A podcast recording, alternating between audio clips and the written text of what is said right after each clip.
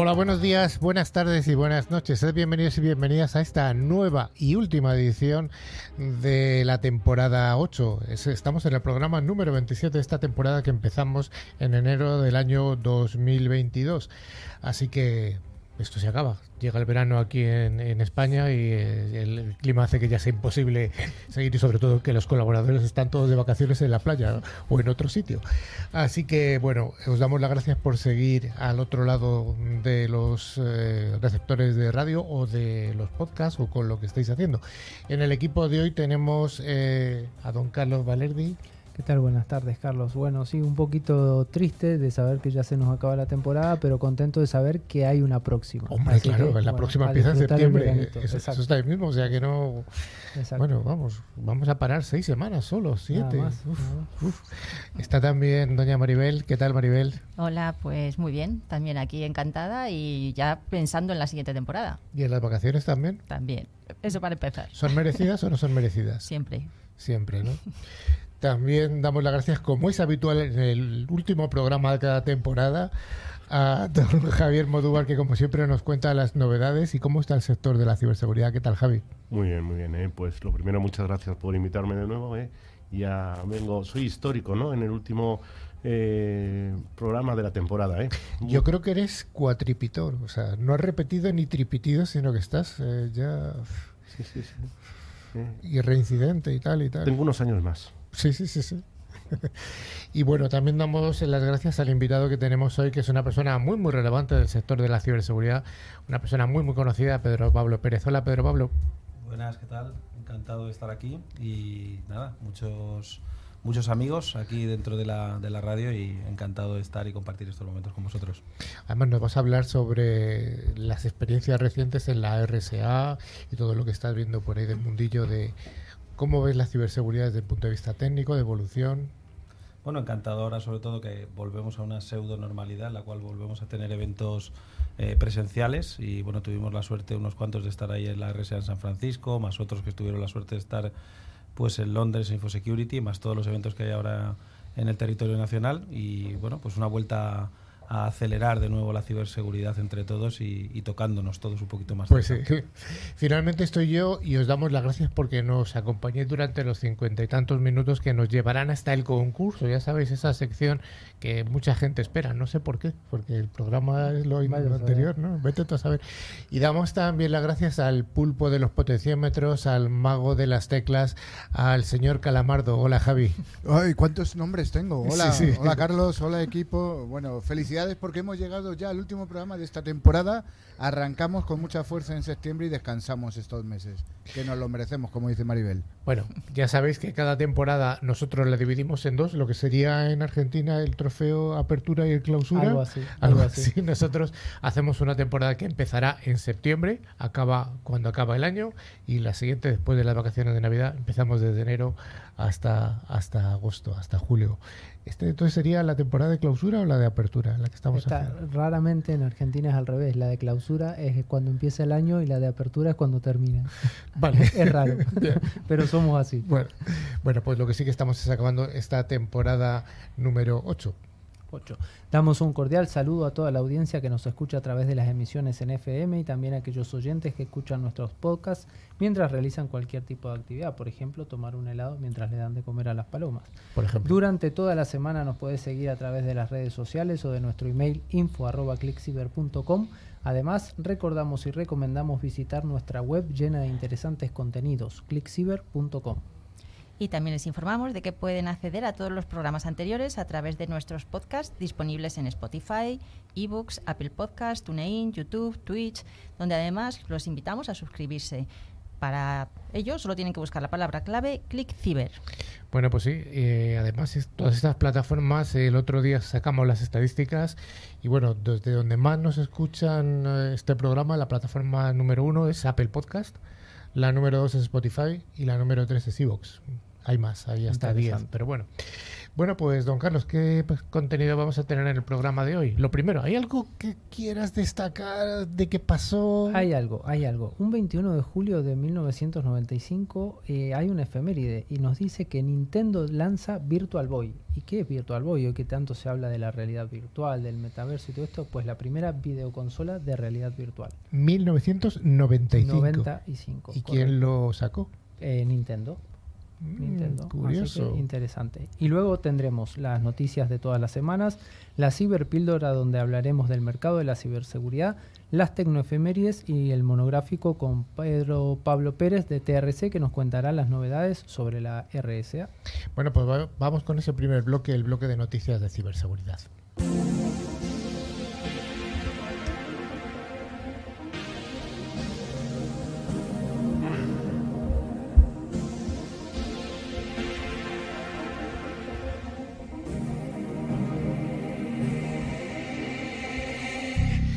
Como todas las semanas damos las gracias a Netscope, solución tecnológica que protege los entornos cloud, por traernos esta sección de noticias. Y la primera de ellas nos habla de una noticia un poquito escabrosa, ya que ha sido detenida en Mallorca una persona por grabar vídeos pornográficos de su hijo y subirlos a redes de pederastas, Maribel.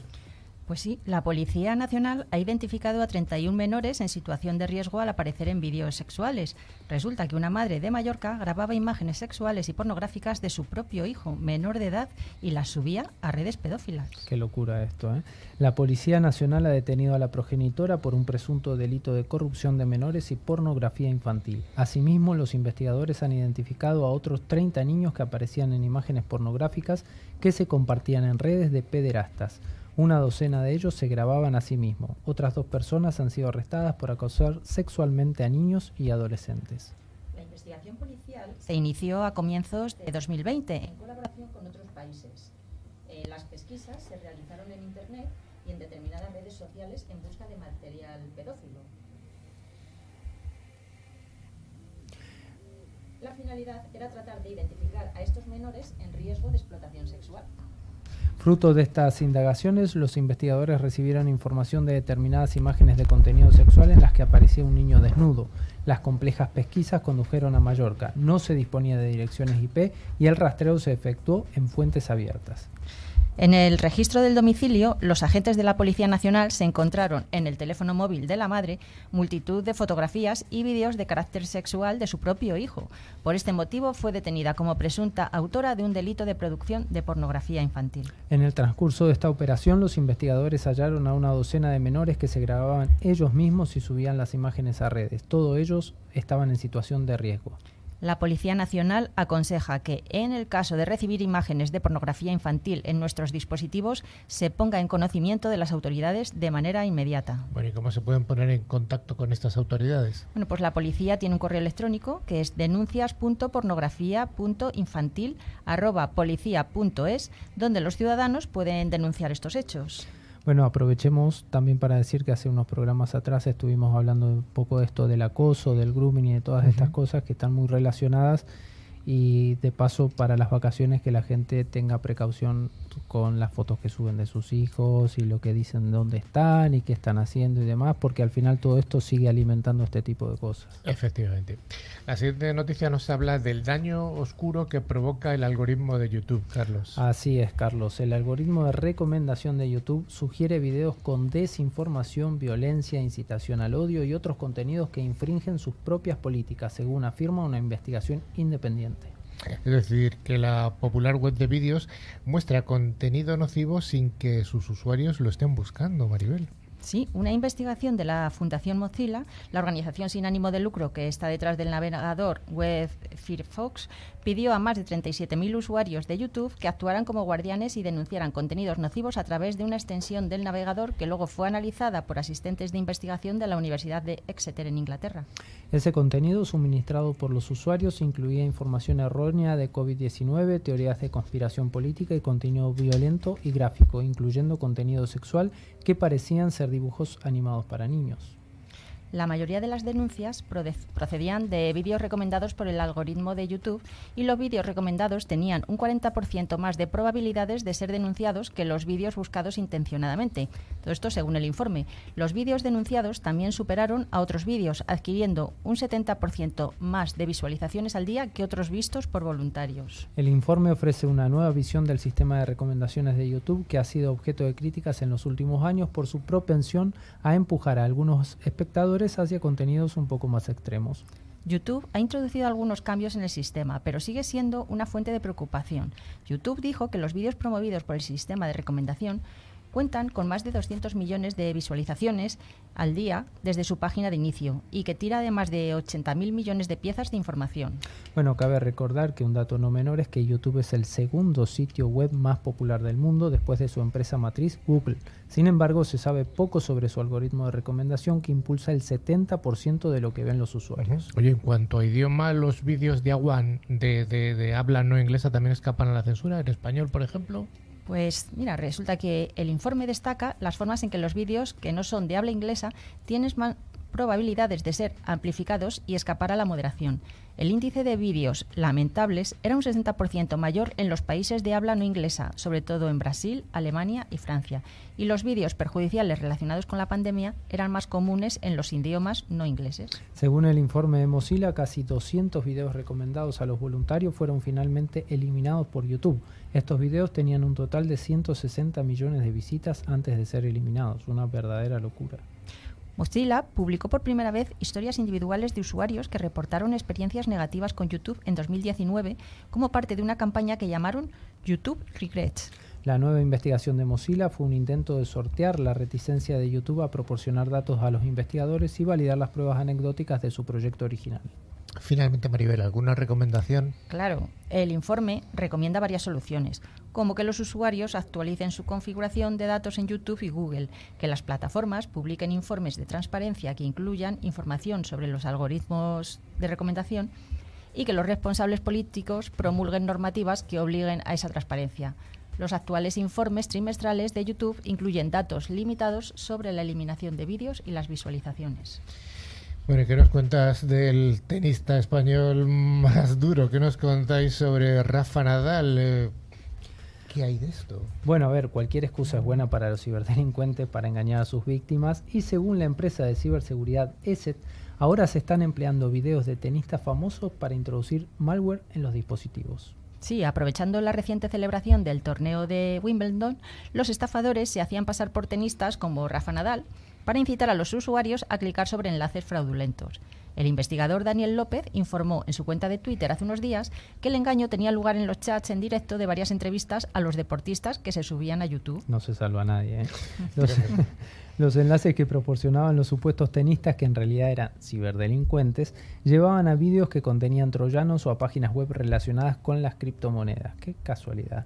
El análisis de varios expertos en informática de ESET detalló que los sitios web a los que conducían los atacantes tenían escondidos ficheros maliciosos alojados en varios servicios como Mediafire o en servidores controlados.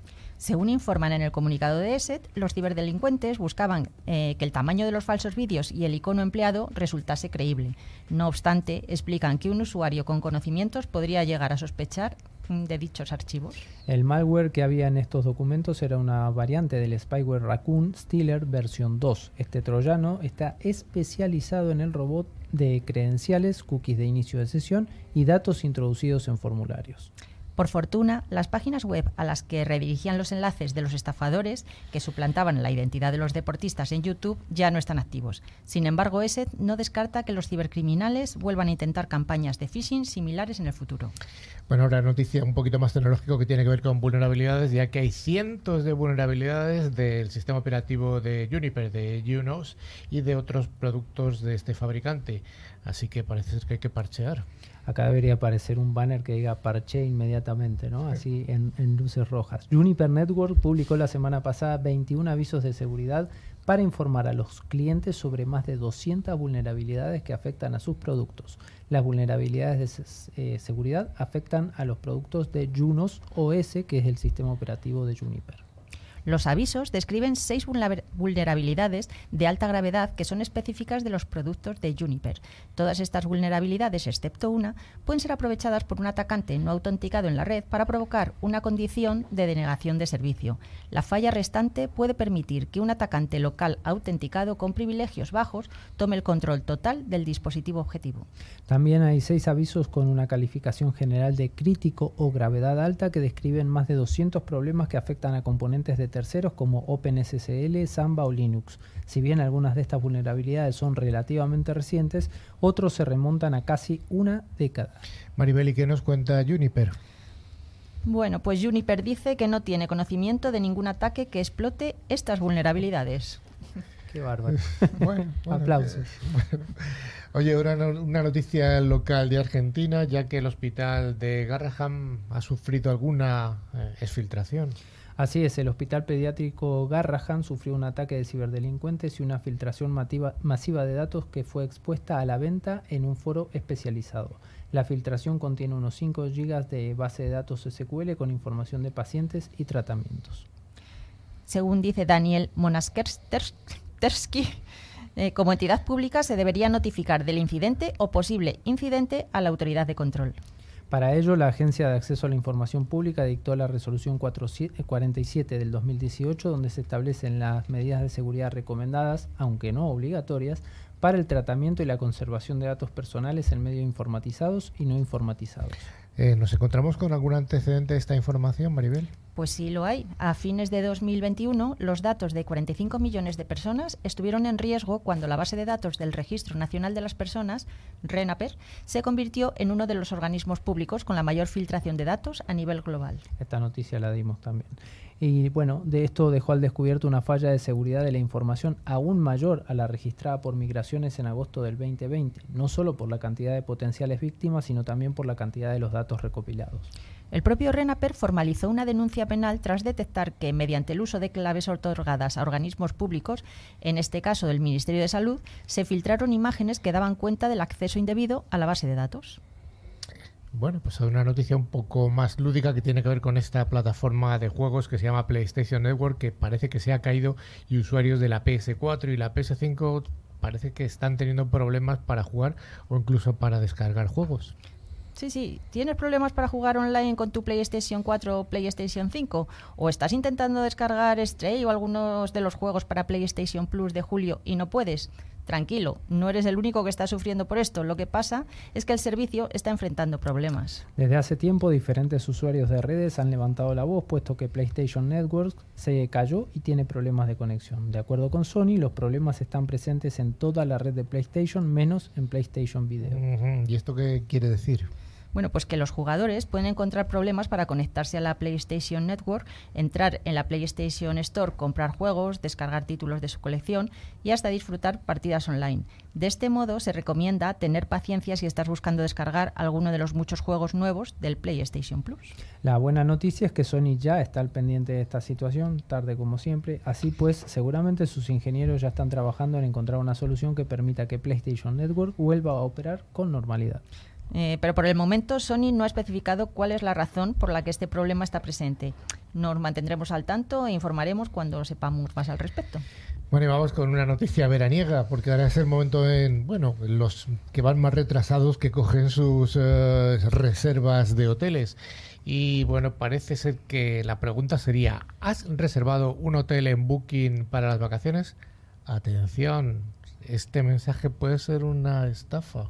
Esto es eh, también un pequeño consejo, ¿no? Como ahora estamos todos apurados por las vacaciones y estamos prestando poca atención a las cosas importantes y estamos pensando, estamos en modo avión, pues pasan estas cosas que los ciberdelincuentes se aprovechan. Entonces el verano es uno de los periodos del año favoritos para estos amigos, ¿no? Los ciberdelincuentes. Mientras los españoles buscan alojamiento para pasar sus vacaciones, los estafadores cambian su modus operandi para ofrecer ofertas falsas que hacen que más de uno caiga en su engaño. ESET, compañía especializada en ciberseguridad, ha alertado de un nuevo correo electrónico que algunos piratas informáticos están usando para cometer ciberdelitos. Según explican, el asunto del mensaje es sobre una supuesta reserva de hotel a través de Booking, el servicio para buscar alojamientos vacacionales más famoso a nivel mundial. Joseph Albors, director de investigación y concienciación de ESET de España, comenta en un comunicado de la empresa que el título del email es Nueva Reserva de Última Hora. En él, los ciberdelincuentes hacen pasar por la compañía Booking y hacen crecer, creer al receptor que ha hecho una reserva. Este mensaje incluye un documento en PDF en los que supuestamente se incluyen los detalles de la factura. Dentro de ese archivo aparece el nombre de la empresa, Booking, y su domicilio fiscal en los Países Bajos. Además, aparece el nombre de una supuesta persona relacionada con el alquiler de apartamentos vacacionales en Salou, Cataluña. En este punto pueden pasar varias cosas, como que el usuario, por ejemplo, desconfíe del correo y lo descarte, o que realmente haya realizado el alquiler de un departamento y esté esperando una factura, o que la factura no le coincida con lo que está esperando. No obstante, la publicación que más atención puede darle después de abrir el PDF será otro archivo adjunto en el correo. Según ESET, este caso se presenta en formato comprimido RAR y que dentro se esconde un malware, que es algo común en este tipo de estafas. La investigación de ESET ha analizado el código malicioso y afirman que se trata de Loader muy usado por los ciberdelincuentes. Esta investigación informa de que hace eh, desde meses ya venimos observando cómo Loader es utilizado como malware de primera fase para descargar otras amenazas relacionadas con spyware. En un principio esta estafa va más dirigida a usuarios particulares que a empleados de empresas. A pesar de ello, Albors alerta mm, que no pueden descartar que algunos usuarios abran este correo en un dispositivo conectado a una red corporativa o donde se almacenan contraseñas para acceder a recursos del trabajo. Bueno, pues hasta aquí las noticias en las que hemos tenido de todo, de todo, de todo y hemos acabado con una noticia muy veraniega. Vamos con la ciberpíldora. La ciberseguridad es uno de los sectores más pujantes de las tecnologías de la información. Si te interesa estar al día de los ciberataques y de cómo defendernos, escucha cada semana a Carlos Lillo y su equipo de expertos en NewsClick Ciber.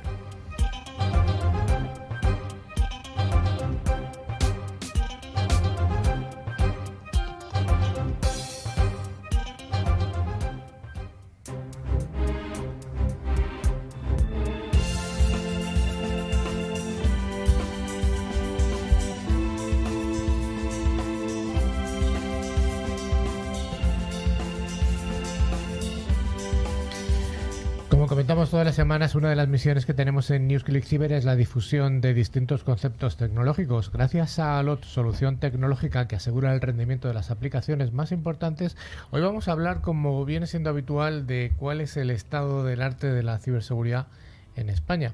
Y para ello tenemos la presencia de Javier Modúvar, como hemos dicho, esta persona que viene siempre para contarnos estas cosas. Eh, Javi, eh, un poco por hacer un repaso de cuál es el modelo en el que se vende la ciberseguridad en grandes empresas en España. ¿Quién está desde el cliente final hacia atrás? Bueno, digamos que sería explicar todo lo que es el canal. muy corto, muy corto. pero corto, normalmente los los clientes finales cuando compran tecnologías se lo tiene que presentar a alguien, ¿no? Esa tecnología normalmente se lo presentan los, los fabricantes de ciberseguridad o bien empresas especializadas en integración de, de productos de ciberseguridad. Esto sería lo que nosotros llamamos un, un integrador o un reseller, depende, hay diferencia entre ellos. Y eh, luego está la figura del mayorista especializado de ciberseguridad. Eh, hay mayoristas generalistas, hay mayoristas especializados que son los encargados de hacer un interface entre lo que es el propio fabricante y el, integrador que a su vez vende al cliente final. Con lo cual, resumiendo, hay como cuatro, cuatro que luego se, se, se, puede, en cierta manera, eh, quitar alguna capa, pero sería cliente final, integrador, eh, mayorista, fabricante. Eso es el canal. Y además hay unos integradores especiales que son los operadores. Eh. Mm, claro, eh, hay a los operadores, yo los encajo porque los operadores tienen divisiones especializadas de ciberseguridad, en, este caso de ciberseguridad, que actúan como un integrador que integra esas soluciones de los fabricantes en cliente final y que a su vez se lo compran mayoristas. Dentro de este año ¿Qué te has encontrado tú dentro del mundo de estos cuatro actores? ¿Se está viendo cada vez más empresas? ¿Se concentran más? uh, está habiendo un movimiento año a año, ¿eh? que el año pasado vine aquí dije que había concentración, este año se ha acelerado la, en la concentración. Hiperconcentración. Hiperconcentración, ¿eh? cada vez quedan eh, menos actores y nacen nuevos actores, es decir, eh, se da, eh, y la concentración se da, menos en el cliente final, que también ¿eh? depende de los sectores.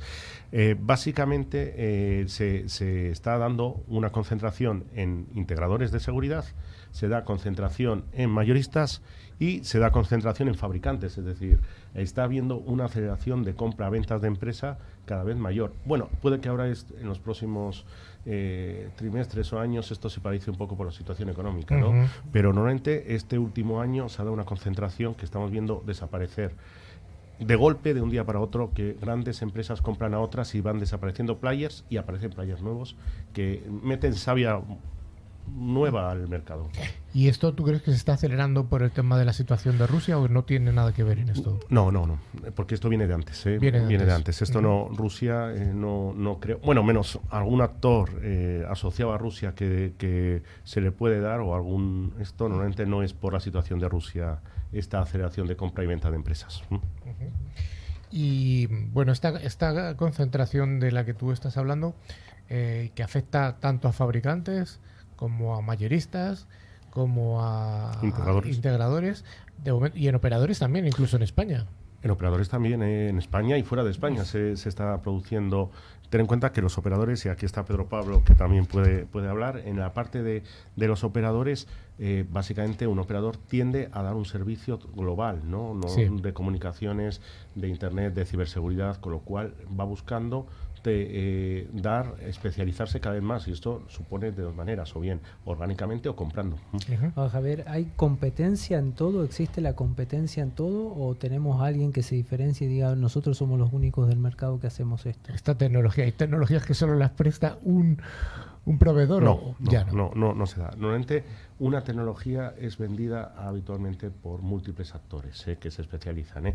Otra cosa es que hay tecnologías que ya tienen, están eh, sobredimensionadas y hay otras tecnologías que tienen un número de players o número de, de empresas que, que, la implantan, la soportan menor.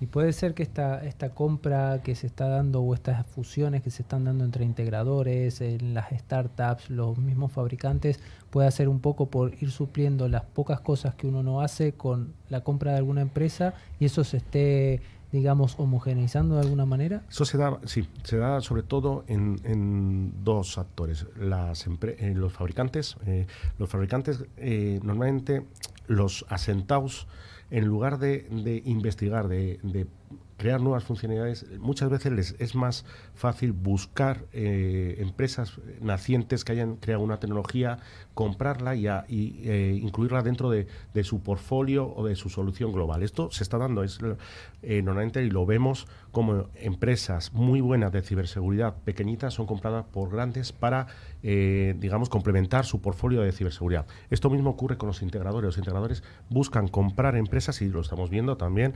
que les aportes, incluso hay, hay integradores que no están en la parte de ciberseguridad y lo que están buscando es entrar. Y es más, estamos, y yo que llevo muchos países, estoy notando como integradores de otros países, por ejemplo, Italia, están a la búsqueda de compra de empresas de, ciberseguridad o integradores españoles para entrar en el mercado. Es decir, para crecer en especialización y para crecer en mercado. O sea, lo que estás diciendo de alguna manera es que es un crecimiento inorgánico en vez de crecimiento orgánico. El orgánico sería el que contrato gente o, que, para que desarrolle soluciones y el inorgánico directamente compro la solución y se acabó y compro la empresa. Exacto, se, se producen los dos. Eh, eh, el crecimiento orgánico es eh, pico pala, pico pala, ¿eh? y, en, el orgánico es buscar aquello que sea rentable y puedes crecer más rápido de golpe.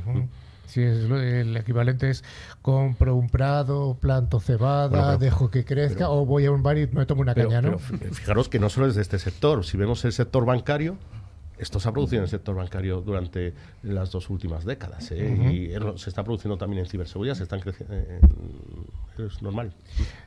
Oye, ¿y cómo casa esto que estás contando de este crecimiento inorgánico de compra con eh, la explosión de startups de ciberseguridad? Es que es, curioso porque eh, están creciendo y eh, están naciendo, tú dices, no es posible que, haya tantas empresas. No, no.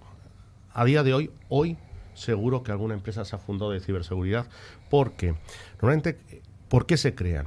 Se crean porque una empresa asentada eh, habitualmente tiene, tiene desarrolladores muy buenos o gente o desarrolladores o gente de estrategia muy buena que ven una funcionalidad que eh, les gustaría desarrollar y no la pueden desarrollar desde dentro de la propia empresa. Entonces oh, salgo, me monto mi propia empresa, dos, cuatro, ocho personas, y esa en dos, cuatro, dos años, tres años, cuatro años, ha creado un producto o una tecnología muy especializada que posiblemente sea comprada por alguien.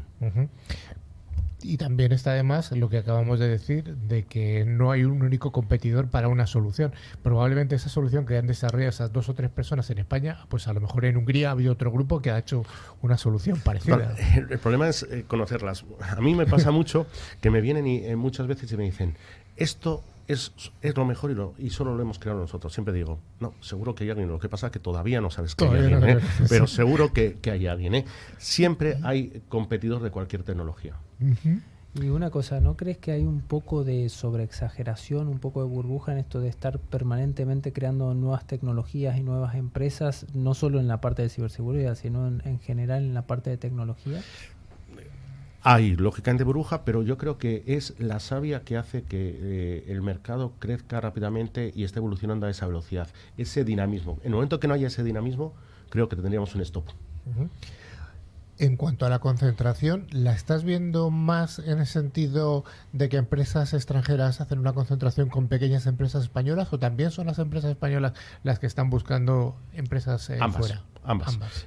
Empresas españolas están buscando eh, empresas, y nosotros somos un caso, ¿no? Eh, em, están buscando empresas en, otros países para crecer eh, inorgánicamente, que muchas veces es más fácil que orgánicamente, y también hay una vorágine de, empresas, sobre todo europeas, que, se, que quieren ir eh, asentándose en países de, la Unión Europea. Estamos hablando de ti como si todo el mundo te conociera y todo el mundo te conoce porque llevas aquí ya varios programas, pero bueno, eh, Javier Modúvar es el CEO de Engecom, que es uno de estos distribuidores especializados en ciberseguridad. Es una empresa que tiene origen español y tiene operaciones en, en varios países. ¿Dónde estáis? Directamente en España, Portugal e Italia y luego el año pasado, bueno, eh, hace dos años compramos una empresa en Israel, una parte de una empresa de Israel que nos cubre otros seis países, eh, Malta, Chipre, Grecia, Rumanía, Emirates y, y, y, fíjate que hasta pierdo yo la cuenta de, de algún país, eh, la parte de Serbia, de los países estos, incluso ahora se está viendo Polonia. Uh -huh. Eh, y en cuanto a la concentración de, de integradores, eh, es en ambos sentidos, de España fuera, también de fuera España. Sí. Yo creo que entre España y Portugal hay además bastante, bastante interacción. Está habiendo más actividad tanto, Portugal y España siempre ha sido una, digamos que, que una relación mucho más, eh, mucho más eh, cercana, ¿no? Pero lo que estoy viendo es que están viniendo en mu muchas empresas, sobre todo de Italia, haciendo búsqueda eh, para entrar en el, en el, mercado, tal vez porque Italia y, y España se, se, parecen mucho en la forma de, de los negocios. Uh -huh. eh, Francia también, pero sobre todo del, su del, sur de Europa se está moviendo mucho para buscar empresas de comprar y uh -huh. crecer. También me gustaría preguntarte un poco por los orígenes de los fabricantes. La mayoría de los fabricantes son eh, norteamericanos, con una buena colección de fabricantes israelíes y algunos en, eh, otros países, hasta Japón, ¿no? como puede ser eh, Tren Micro, por ejemplo. Eh, ¿Cómo funcionan estos grandes fabricantes cuando vienen a Europa? se establecen en un país, se establecen en todos los países. Normalmente quien llega a nuevo no suele ser un gran fabricante. Un gran fabricante ya tiene oficina, ya está sentado. Suelen ser eh, empresas muy pequeñas, que es curioso porque cuando comienzan eh, tienen muy pocos recursos, con lo cual buscan a una persona o a dos personas o a tres que cubra un territorio con muchos países. Es como eh, abrir un mercado, ¿no? Eh, eh, este tipo, y suelen ser, en la parte de ciberseguridad, no suelen ser empresas eh, de Asia, sino que suelen ser empresas o bien de Israel o bien de Estados Unidos. ¿eh? Uh -huh. Suelen ser las, las más. Las europeas les tardan más en, tardan más en a, abrir mercado, ¿no? En cambio, las israelitas y, las americanas se lanzan a... Están más abiertas, ¿no? No, no, no es que, es que tú piensas que que una empresa de Israel, por naturaleza, para que sobreviva, tiene que vender fuera. Con lo cual, su, claro, su, su, su, primer objetivo, su target no es vender en, a clientes de Israel, sino vender fuera de Israel. Y el siguiente salto es intentar vender en Estados Unidos. Estados Unidos tardan un poco más en llegar, ¿eh? Bueno, pues yo creo que esto nos va a empalmar perfectamente con el siguiente bloque, el monográfico, en el que vamos a tener además la intervención de Pedro Pablo. Y te dejo abierto el micrófono, Javier, porque seguro que vais a enriquecer el, el mensaje.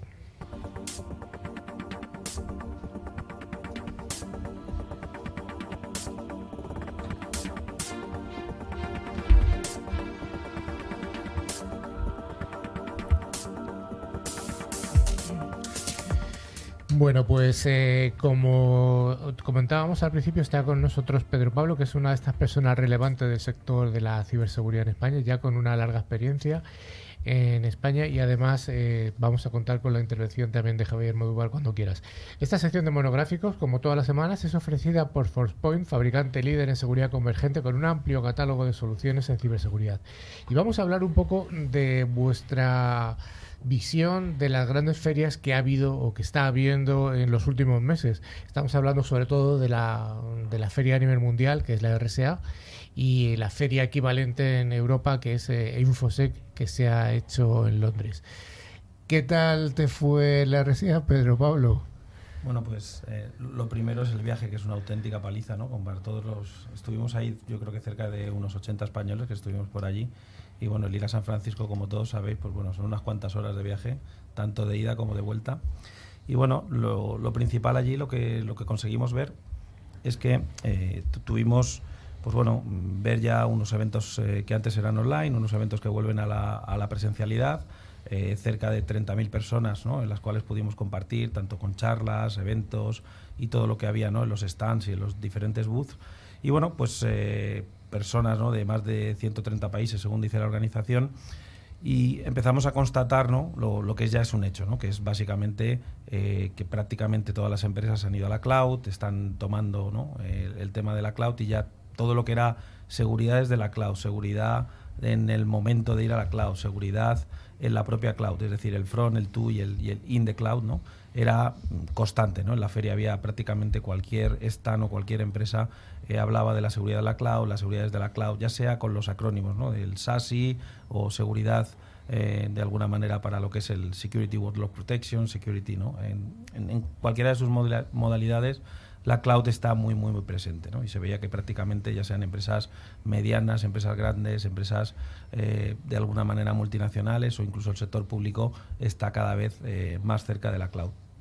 Luego vimos eh, un tema que es eh, tremendamente eh, ya de alguna manera manido desde los últimos años, en los que vemos que la seguridad ya no es seguridad preventiva, sino que es seguridad, prevenir, detectar, responder, etcétera, y el concepto del EDR, XDR o como lo queramos llamar, pues estaba muy patente en prácticamente, pues eso, muchos de los stands y, bueno, y así como temas así más, más novedosos, ahora Javier, no sé si, si estarás de acuerdo conmigo. A mí lo que más me impresionó fueron dos temas que, vi como muy, muy fuertes por primera vez. ¿no? Uno era el tema de la seguridad de las APIs, es decir, la seguridad en el mundo eh, de alguna manera ya desde el desarrollo, es decir, en el momento que conseguimos que prácticamente pues nos vamos a la cloud, empezamos a pificar, las, ya, ya no es solo la seguridad del desarrollo, ¿no? la seguridad del código, sino que se empieza a hablar de la seguridad de las APIs y había, pues yo conté no menos de 15 empresas que hablaban en su eh, de la seguridad de las APIs era algo tremendamente importante. Y luego el otro tema que vi debidamente ¿no? en, muchas ¿no? de, los, de los stands y, en muchas de las charlas es algo por la que además Javier está apostando, que es la inteligencia. ¿no? Es decir, la única manera de protegerte ¿no? en la ciberseguridad es anticiparte y el tema de la inteligencia pues era también muy patente. No, no sé, Javier, si... No, no, efectivamente. Eh, uno de los, de los que ha destacado Pedro, y, este año en, la RSA yo creo que frente a otros años ha sido una diferencia, es eh, la cantidad de fabricantes de inteligencia que, había. ¿eh? Y luego hay otra, otra tendencia que, creo, no sé si entiendo que, tú lo vistes igual que yo, que cada vez eh, se tiende todos los fabricantes de ciberseguridad a robotizar, a automatizar los procesos. Con motivo de esta robotización, uno de los problemas que tenemos en el, sector, eh, la falta de, profesionales para soportar toda la tecnología, con lo cual los fabricantes se han dado cuenta de una cosa, si se automatiza eh, la seguridad, por lo menos el nivel básico de la seguridad, eh, se puede conseguir ese primer nivel básico, cuando, cuando digo de automatizar, es hacer un XDR, que vi muchos fabricantes de OpenXDR que van a la tendencia de el primer, el nivel 1, de, soporte, eso que sea ya filtrado o automatizado. ¿eh? Y ya un nivel 2 y un nivel 3 eh, sea eh, dado por profesionales de ciberseguridad. Y esto es debido a uno de, las, de, los, de los problemas que nos encontramos en el sector, la falta de profesionales en este momento. y, los, y los fabricantes yo creo que se han dado cuenta y han dicho, hagamos tecnología, pero intentemos que la tecnología simplificarla para que los profesionales se apliquen a aquellos puntos centrales. Pero sí, estoy totalmente de acuerdo con Pedro que eh, la parte de inteligencia, además inteligencia empresarial, porque hablaban ya de inteligencia empresarial, ¿eh? Eh, se está fomentando mucho, mucho cada vez más, para intentar, como digo yo, si en un momento determinado tú coges a los malos, ¿eh? ¿Para qué hay que poner tantas medidas de seguridad? ¿eh? Previene, y cógelos antes de que te entren. ¿eh? Si todos, si en este mundo no la policía podría coger todos los malos, no necesitamos puertas en las casas, ¿no? antes de que antes de que delinquiera. Bueno, hay una película muy, muy interesante. Pero esto es una utopía, es una utopía a día de hoy. Hoy por hoy. Yo creo que un poco esto que estás comentando tú, esto de los de eliminar de alguna manera este nivel 1 de atención, que son niveles de atención que tienen una altísima rotación con todos los problemas derivados. Yo creo que liga de alguna manera el XDR con el SOAR y, y toda esta. Bueno, al final también es un ahorro de costes para, para, los, para las empresas, ¿no? que se evitan un 24 por 7 de un nivel muy, muy, muy básico, que en muchos casos da poco valor añadido. El problema es que se pueda conseguir, se pueda conseguir, ¿no? el, el, principal problema que hay ahora es que las, las empresas, y como comentábamos antes, ¿no? el tema de la ciberseguridad es tremendamente complejo. Los playbooks, ¿no? como se suele llamar, ¿no? para tener todo este tipo de, de, actividades, pues no son fáciles. Y entonces estandarizar algo hasta el extremo para que un robot lo haga, pues no estamos en ese estado de madurez. Es decir, sí que empezamos ¿no? a automatizar determinadas fases ¿no? del, del nivel 1, se empiezan a generar determinados ¿no? pues playbooks o, o libros ¿no? de, determinados temas que se pueden estandarizar, pero a día de hoy la madurez del mercado de la ciberseguridad no está ahí. Sí que es verdad que a día de hoy yo concuerdo con Javier que es algo que cada vez, es decir, los, los temas del SOAR, que empiezan hace del orden de dos o tres años, empiezan a madurar, empiezan a, para, a ser adoptados por las grandes multinacionales, las, eh, pues el sector público empiezan a, aparecer, pero todavía pues todo lo que no sean mega empresas pues no están todavía en ese tipo de modelos. ¿no? Sí que es verdad que hay una presión muy importante que es la falta de profesionales de ciberseguridad a nivel mundial y bueno, esto es un tema que, que al final pues genera cierta complejidad, ¿no? Ya sea por el tema, pues bueno, pues que alguien tiene que, tenemos que formar a gente o, que los salarios deben aumentar, etcétera, pero al fin y al cabo, evidentemente, la automatización tiene que, tiene que mejorar, ¿no? Yo, yo en ese, al hilo de todo esto, hay una cosa que, con lo que comentábamos en, la feria también vi, es un, al final, las fronteras, ¿no? entre lo que es el fabricante, el generador, ¿no? De, ese integrador que, bueno, que, que puede tomar muchos, ¿no? Puede ser una telco, puede ser un Managed Security Services, puede ser una, un, integrador, puede ser un reseller, puede ser, al final puede tomar, y, luego la, la, función del mayorista, cuando vamos cada vez más al mundo SaaS, ¿no? Al mundo que el software as a service y tal, pues la gente vaticinaba como que iban a desaparecer determinadas figuras y, resulta que nos vamos ahora a un mundo en el que pues el, dólar euro tiene una, una fluctuación en los últimos meses enorme, tenemos una rotura de la cadena de suministro terrible, ¿no? Que, bueno, muchos de las de las empresas con las que trabajamos o, empresas en las que en las que de alguna manera pues el propio Javier trabaja como, como mayorista y demás, vemos tiempos de entregas de tres meses, seis meses, doce meses. Entonces, eh, empezamos a ver que, esta figura del mayorista tenía un sentido muy importante, esta figura del integrador, es decir, el mercado no estaba distribuido ¿no? en un, lo que se llama un two-tire ¿no? o, o, doble, ¿no? doble cadena por casualidad. ¿no? Resulta que, que el mercado de alguna manera empieza a tener fluctuaciones con rotura de la cadena de suministro, con el dólar euro, la complejidad de nuevas eh, nuevas empresas, nuevos parámetros, ¿no? como el tema de la inteligencia, y resulta que cada uno empieza a tomar su, su rol ¿no? y, cobran más fuerza que nunca los distintos roles que había en la cadena de suministro. ¿no? totalmente de acuerdo. Y eh, curiosamente, también volviendo volviendo a la parte de la, de la RSA, y Pedro Pablo, no sé si, si tú lo viste, es muy diferente a otras ferias de tecnología, por ejemplo la Infosecurity en Londres, porque en, en San Francisco no solo los fabricantes van a exponer su tecnología, sino hay mucho negocio alrededor de, de cuando digo negocio es empresas que van a buscar eh, financiación o fondos para que les soporte. Eso solo hay, hay, hay, pocas ferias de ciberseguridad a nivel mundial que ocurra eso. Y San Francisco es un, un exponente claro donde eh, tú, si tienes una buena tecnología, vas allí e intentas ya no solo exponer eh, tu tecnología, sino buscar financiación. ¿eh? Eso es una pequeña diferencia con la parte de Infosecurity en Londres. Sí, bueno, yo he estado en la de InfoSecurity en Londres hace unas semanas y yo me he encontrado eh, poca gente. No sé si eso lo habéis percibido vosotros en la RSA en Estados Unidos este año respecto a ediciones anteriores.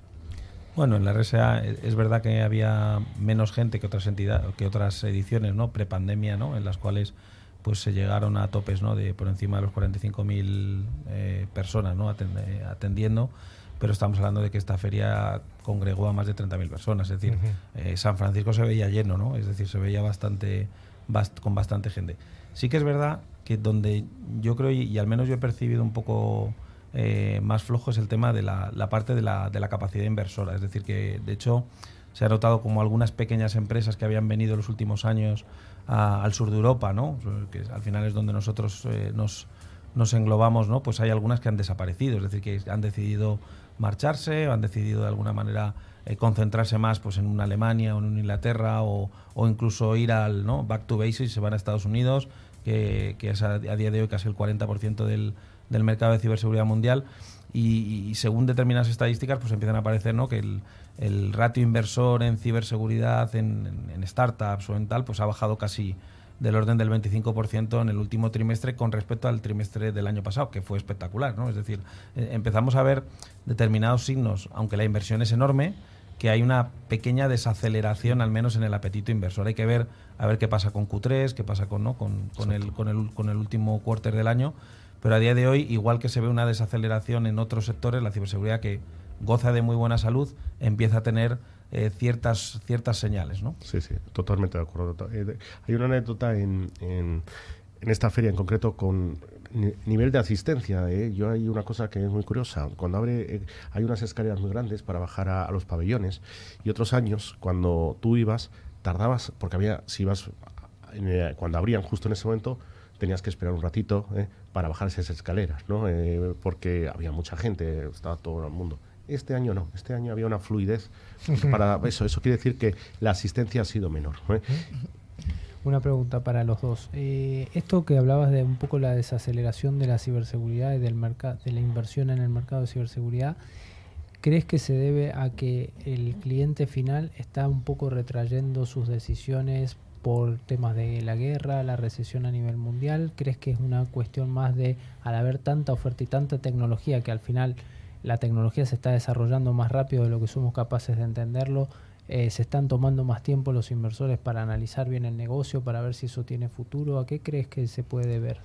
Bueno, yo creo que al final que como son ratios que lo que comparan es la gran inversión que se había cometido ¿no? en los últimos trimestres, pues cuando ves un trimestre que cae sobre el anterior, pues te parece que cae. Evidentemente, el ratio de inversión que hay a día de hoy en ciberseguridad sigue siendo enorme si lo comparamos con lo que se, con lo que se hacía hace cuatro o cinco años. ¿no? Y estoy hablando de inversión en, en empresas de ciberseguridad, no en la compra ¿no? de, productos de ciberseguridad, que eso no para de crecer. Es decir, estamos la mayoría de las empresas que conocemos o que se han mencionado crecen a doble dígito y, tienen una, un crecimiento bastante sano.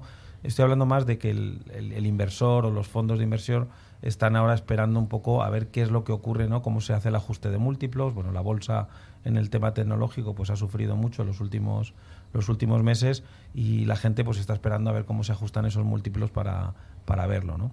Ahí, ahí sí que es verdad que una de las cosas, yo creo que tenemos la suerte, ¿no? Aquí en España De hecho, seguro que Javier coincide conmigo, pues tanto el ICEX como INCIBE, creo que hay que romper una lanza en favor de ellos porque el pabellón de España era espectacular, estuvo permanentemente lleno, hicieron un, excelente trabajo y bueno, pues se hizo una visión país muy potente en la feria y yo creo que se hizo un, trabajo enorme, ¿no? Y, además ahora, pues con la serie de programas, ¿no? Y con la inversión que hay en, ciberseguridad desde, desde, el ámbito público, pues el propio INCIBE pues está haciendo un, trabajo excepcional, ¿no? Para, para poder acometer ese tipo de inversiones o con la compra pública innovadora y poder hacer que pues eso que España sea un epicentro ¿no? de, de ciberseguridad con lo que ahí pues bueno hay que hay que romper una lanza en favor porque hicieron un trabajo espectacular. Sí, sí. Eh, yo desde aquí felicito a INCIBE porque este año en, en, la RSA el pabellón de España realmente estaba bien representado, ha estado como dice Pedro Pablo, eh, las empresas que han ido han sido han salido todas satisfechas eh, y yo creo que ha sido un apoyo fundamental y ha dejado el pabellón de España de por lo menos la tecnología que tenemos empresas muy buenas de ciberseguridad que se han mostrado en la RSA. Oye, un poco en cuanto a los grandes bloques que tienen que ver con la ciberseguridad, estoy hablando de ciberseguridad clásica, la perimetral, ciberinteligencia, ya habéis hablado, ciberseguridad OT, ciberseguridad médica, identidad. ¿Cuál destacarías tú como que ha sido una de esas estrellas, o al menos la que más te ha llamado la atención en la RSA? dentro de las que hay, o sea, como comentaba antes, ¿no? la parte de seguridad de cloud, el XDR y tal, la inteligencia, son cosas que me han chocado, pero era algo de algo, o sea, más por la dedicación, ¿no? Porque hay una dedicación muy fuerte contra, contra ellas, ¿no? Pero la que más me ha impactado por verla, ¿no? Como por primera vez en un primer plano y con muchas empresas ha sido toda la seguridad de las APIs. Es decir, em, se empieza a hablar, como estamos de alguna manera todas las empresas, ¿no? Con el tema de que tenemos que ir a la cloud, que tenemos que apificar los servicios, que tenemos que ser, ¿no? Empresas orientadas a datos, etcétera. Las APIs cobran mucha relevancia y todo lo que era la softwareización, ¿no? De la, de la empresa pues empieza a tener eh, pues un, protagonismo muy importante, ¿no? Y empiezan a aparecer empresas que su, su, único claim o su único, ¿no? Es decir, yo protejo la seguridad de las APIs, ¿no? Y entonces, para mí, ver del orden de 15 empresas hablando de la seguridad de las APIs, pues me ha parecido algo pues eh, más novedoso y además muy interesante, porque ese es el mundo al que vamos, ¿no? Vamos a un mundo muy softwareizado, con un cambio ¿no? de, de, cómo las empresas empiezan a trabajar y cómo se digitalizan, esa digitalización, las APIs pasan a ser protagonistas y evidentemente no es la seguridad ya solo IP, sino que estamos hablando de una seguridad muy ligada a ese componente, ¿no? a ese desarrollo y cómo, cómo esas APIs de alguna manera hacen que el intercambio de datos fluya. ¿no? Carlos, ¿puedo recordar un poco a la audiencia qué es una API? Porque no todo el mundo sabe lo que es una API. Son estas aplicaciones. Claro, son estas aplicaciones que permiten conectar dos tecnologías que hacen cosas similares o donde no hay personas. Donde no hay personas, exacto. Son interfaces. cuando haces una consulta, por ejemplo, a, a algún buscador de, viajes, es esa, eh, esa, ese buscador lo que hace es conectarse a APIs, a Iberia, a yo que sé, a Melia, lo que sea, y esa información es la que te presentan. Eso es una API. Y eh, vuelvo a, algo que se ha comentado anteriormente. También eh, ha sido relevante las empresas de inteligencia este año en la RSA. Luego otra, otra cosa que, que, con la caída, con la pandemia, que todo el mundo íbamos al teletrabajo, a que la empresa cada vez está, ha caído los, eh, digamos, la frontera de la empresa y es más eh, teletrabajo, gente fuera. Eh, una cosa que yo pensaba que, que iban a desaparecer es la parte de analizar la red. ¿eh? Y, en, y en, en, la RSA, eh, fabricantes, se ha, dado como un nuevo paso, se han tenido que adaptar los fabricantes de análisis del tráfico, de las anomalías en red. ¿eh? Y van, han unido la parte de ciberseguridad muy bien con la parte de, la parte de, digamos, de comportamiento, de comportamiento de uso, de comportamiento del humano. Eso también me ha chocado porque creía que estaban, iban a no desaparecer, pero que se estaban quedando atrás y realmente han dado un paso adelante. Pues oye, nos habéis hecho un resumen estupendo. La gente que escucha el programa se ahorra un dinero en ir y un viaje largo, como tú comentabas al principio, Pedro Pablo. Muchas gracias, Pedro Pablo y Javier Modual, por esta visión de la RSA, vuestra visión, una visión muy especial. Gracias. Bueno, pues como todas las semanas y esta la última, llegamos al momento final, el momento del concurso. Un concurso en el que cada, cada año damos, cada año, ¿no? Cada semana, ¿no? Cada semana damos dos licencias anuales de tres micro válida cada una para tres dispositivos. Y lo primero que habría que preguntar es si tenemos ganadores de la semana pasada. Pues sí, Carlos. Eh, los dos ganadores han sido Rocío Monge de Madrid y Quique Luciáñez de Sevilla. Pues enhorabuena a los premiados. ¿Alguna pregunta para ya para el siguiente programa? Vamos a hacer una pregunta fácil. ¿Qué es lo que más les ha sorprendido tanto a Javier como a Pedro Pablo de la RSA? Además, lo hemos comentado hace un momentito. Así que bueno, eh, para participar enviarnos un email a info.clickciber.com indicando tu nombre y tu localidad. Bueno, pues ya sé que sí, estamos llegando al final del programa. Pero antes de despedirnos, os recordamos que pueden ponerse en contacto a través de nuestro email, como dijimos, info.clickciber.com y también pueden seguirnos a través de todas nuestras redes sociales en Twitter, LinkedIn, Facebook, Twitch, YouTube, etcétera, etcétera, etcétera. Cada vez más. Y a través de nuestra web, clickciber.com, se puede acceder a nuestra revista digital, ver las fotos y otros contenidos de, interés. Finalmente, les recordamos que a través de todas las plataformas de podcast pueden escuchar los programas anteriores que están disponibles en iVoox, Spotify, TuneIn, YouTube, Twitch, buscando la palabra clave ClickCiber. Bueno, pues ya sé que sí, nos despedimos. Muchas gracias, Javier. Eh, muchas gracias a vosotros y felicidades por el premio que os han dado este año. ¿eh? Pues sí, no hemos dicho nada de la antena de plata, pero es que ya es más, más y más. Muchas gracias, Pedro Pablo. Muchas gracias a vosotros. Bueno, Gracias a toda la audiencia por acompañarnos esta octava temporada y los esperamos en la novena que ya la estamos empezando a cocinar. ¿eh? Pues ya está eh, en trámite. Hasta la próxima temporada. Y también no quiero dar, dejar el programa sin dar las gracias a los 85 emisoras que distribuyen nuestra señal tanto desde España como desde Perú como desde Argentina y esperamos que pronto en otros países. Hasta la semana que viene, no, hasta septiembre. Adiós. Adiós.